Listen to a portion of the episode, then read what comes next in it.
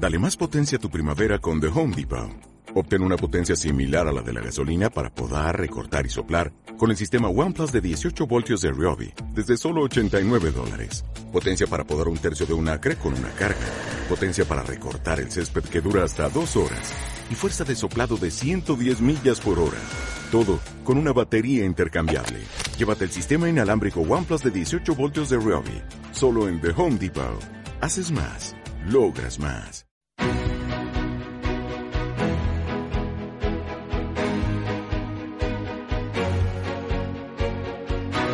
En Capital Intereconomía, Consultorio de Fondos. Con Félix González. Eh, Félix, ¿qué tal? Muy buenos días. Hola Susana, ¿qué tal? Buenos días. Que es socio y director general de Capitales Familiar EAFI. ¿Cómo vas? ¿Cómo lo llevas, Félix?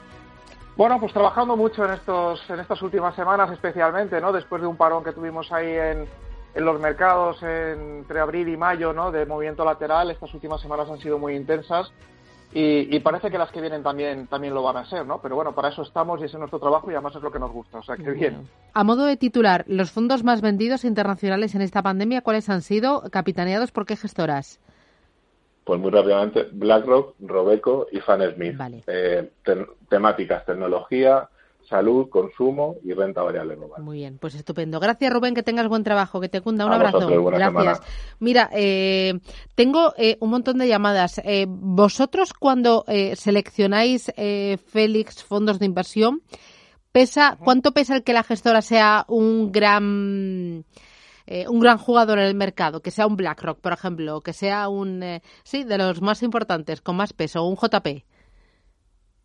A ver, no nos fijamos tanto en, la gestora en su conjunto a nivel global, sino en el vehículo concreto que, estamos buscando, en el equipo que gestiona ese vehículo, porque cada fondo es gestionado por un equipo diferente de personas con una trayectoria diferente y una experiencia diferente. Y, nos, fijamos, fundamentalmente en el, en el vehículo en sí, en el fondo en sí, en cómo se gestiona, cuál es el estilo, cuál es la política de inversión, eh, y, las características específicas de, ese fondo. En este sentido, podemos tener fondos internacionales de gestoras muy grandes en ocasiones y en otras ocasiones de gestoras pequeñitas, incluso grandes desconocidas aquí en España. ¿no? Lo que buscamos, como digo, es, son las características particulares de cada vehículo en cuestión. Muy bien, voy con los oyentes. Empiezo por Rosa. Buenos días, Rosa. Hola, buenos días. Dígame usted. Eh, buenos días. Sí, yo quería preguntar si, bueno, ¿qué opinión tiene el analista de los de los fondos Sigma Fund? Creo que, bueno, me interesan más los de perfil más bien dinámico, por decirlo así, que creo que es el, el Prudent Growth y el Quality Stocks o algo así.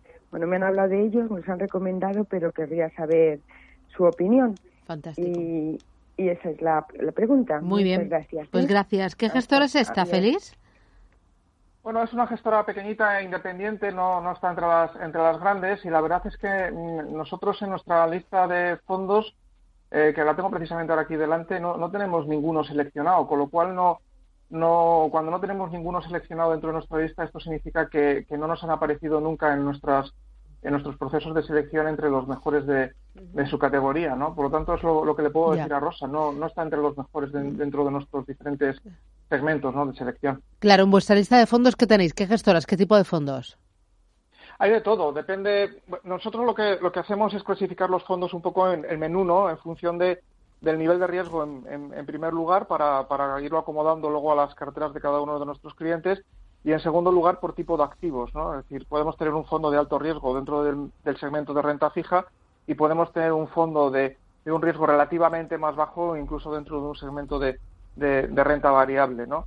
Entonces, eh, y luego hay algunas estrategias, digamos, que son descorrelacionadas o que pretenden ser descorrelacionadas, que, que también ahí tenemos ahí tenemos una, una selección, ¿no? Entonces, al final, como te decía antes, no es un tema de gestora, sino de ir montando un menú, una carta, ¿no? Eh, que vamos siguiendo a lo largo del tiempo con aquellos fondos que en un momento determinado pues nos pueden servir para construir una cartera con, con diferentes perfiles de riesgo y en diferentes entornos de mercado. Eh, voy con José Antonio, buenos días. Sí, buenos días. Dígame. Vamos a ver, mira, yo quería preguntar una duda que, que, no, que, no, que no consigo eh, aclararme. eh, si tomamos un fondo de inversión global, bien sea mixto o global de renta variable, que por ejemplo, no sé, pues invierta en Estados Unidos, en euro, en la zona euro y en Japón, pues bueno, puede haber una clase cubierta que, que, que no le afectará los cambios de divisa, una clase no cubierta que, que le afectará los clases de divisa, pero luego está una clase que según la, la, plataforma de Morningstar se llaman mm, moderados, por ejemplo, US o defensivos US entonces, ¿qué quiere decir que ese fondo está denominado en dólares? Si las otras dos clases las comprendo bien, no sé esta clase si es que afecta el cambio euro-dólar a, todo a todo el subyacente de la, del fondo. No sé si, si, he conseguido explicarme. Fantástico, gracias, muy amable. Sí. Dime. Perfectamente, voy a ver si consigo explicarle. La, la, la, duda es muy, muy razonable y voy a intentar explicarle eh, rápidamente. Los fondos internacionales, todos ellos, los de renta fija, los de renta variable, em, en general, porque no, no siempre es así, pero en general las gestoras nos dan la opción de invertir en esos fondos internacionales que, al estar invirtiendo en activos que están referenciados a diferentes divisas eh, globales, nos suelen dar la opción de invertir eh, con carácter general de tres formas diferentes. La primera es eh, cubriendo todo el riesgo de divisa implícito en el fondo a nuestra divisa, en este caso al euro. Y muchos de esos fondos llevan un apellido al final que pone EUR Hedge. Quiere decir que todos los riesgos de divisas, implícitos en la cartera de ese fondo han sido cubiertos por el riesgo gestor para ser neutralizados a efectos de un inversor en euros como seríamos nosotros. Eh, hay otras dos segundas eh, posibilidades y es que muchos de estos fondos, sobre todo los globales, eh, al final están referenciados a dólar, es decir, todas las divisas luego son convertidas a, riesgo dólar, que es el que nos decía nuestro oyente cuando pone US al final o US dólar. Eh, y luego hay una tercera, eh, por lo tanto, ahí sí que estamos asumiendo un riesgo de tipo de cambio con relación al dólar respecto eh, del euro y, de las propias divisas en relación al, al, dólar en, ese caso, ¿no? esos fondos, insisto, o por ejemplo un fondo de renta variable americana que no tenga cubierto el riesgo en euro, estaríamos asumiendo el riesgo de la bolsa estadounidense o lo que haga la bolsa estadounidense o la cartera de acciones de la bolsa estadounidense de ese fondo mm. y adicionalmente el riesgo de la evolución del tipo de cambio del dólar eh, frente al euro. Y luego hay una tercera eh, clase en este sentido eh, que, es importante conocer, que es cuando nos presentan un fondo que contablemente está en euros, pero implícitamente sigue teniendo el riesgo en divisa. Y esto hay que tener cuidado porque si compramos un fondo que pone EUR eh, como clase contable, pero no está realmente cubierto a, euros, lo único que nos están diciendo es que llevan toda la contabilidad, digamos, del fondo en euros, pero eh, implícitamente seguimos asumiendo el, riesgo divisa, ¿no? Por lo tanto, eh, lo normal en estos casos es siempre decir, cuando vamos a invertir en un fondo internacional, es si en ese momento queremos o no queremos asumir el riesgo de divisa, y si no queremos asumir el riesgo de divisa, buscamos aquella aquel fondo, aquella versión del fondo que tiene en su apellido al final Eurohedge. ¿Vale? Y es, es la forma de garantizarnos de que solo asumimos el riesgo implícito de la cartera del fondo, pero sin el riesgo de divisa añadido. Muy bien, voy con Javier. Buenos días, Javier. Hola, muy buenos días. A ver sus fondos, dígame. Bueno, pues le cuento. Yo eh, estoy, eh, o sea, me he perdido este último rebote completo, este último rebote de las bolsas. Eh, tanto en Estados Unidos como, porque tengo dólares y tengo también euros, como aquí en Europa. Estoy actualmente en, fondos monetarios de, en dólares y en euros.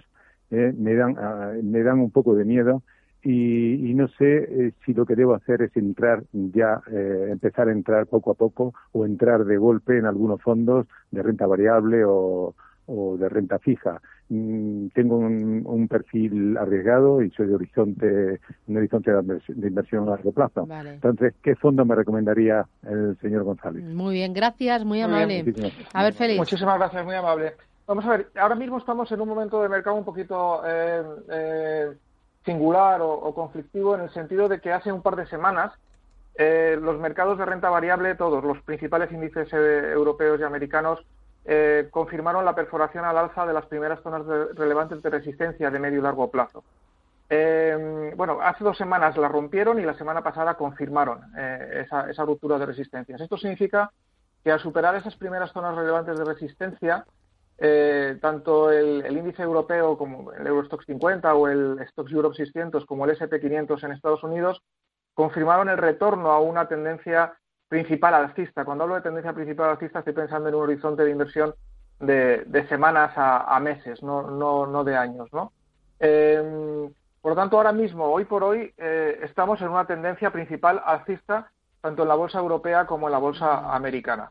Sin embargo, eh, después del hachazo alcista que se produjo el pasado viernes eh, a raíz de la sorpresa positiva que supusieron los datos de empleo en Estados Unidos, nosotros veníamos comentando que era posible que hubiera un pullback, un retroceso de consolidación a corto plazo, tanto en el mercado americano como en el mercado europeo, como así está siendo ¿no? en lo que llevamos de, esta semana. ¿no?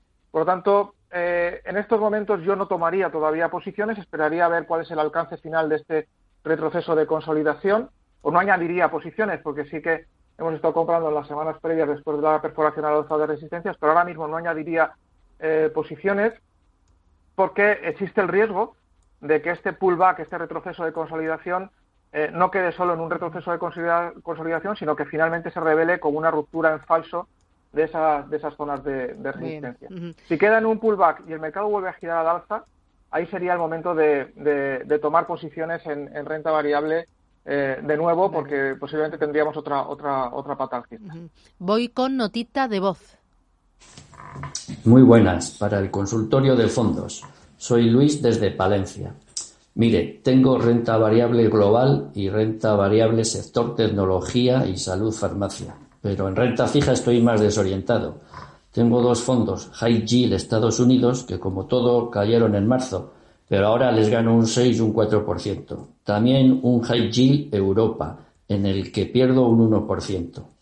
¿Sería aconsejable en estos momentos desprenderse de este tipo de activos y vender estos tres fondos? Por otra parte, hace unos días invertí en el Candrian Bonds World Government Plus y ya ha bajado un 4%. Mi pregunta es, quizá no sea esta la categoría más adecuada en la actualidad. ¿Cree usted que sería preferible algún fondo global de deuda corporativa o renta fija global? Pues eso es todo. Un saludo y muchas gracias. Bueno, eh, Félix, tenemos muy poquito tiempo. sí, sí, sí, nivelazo total. Eh, dame un par de titulares para la cartera de este señor. La parte de renta variable ya la hemos comentado a nivel general en la llamada anterior. En la parte de renta fija, em, no me extraña que esté desorientado respecto al mercado de renta fija, porque yo creo que hoy en día es difícil saber qué va a pasar con estos mercados.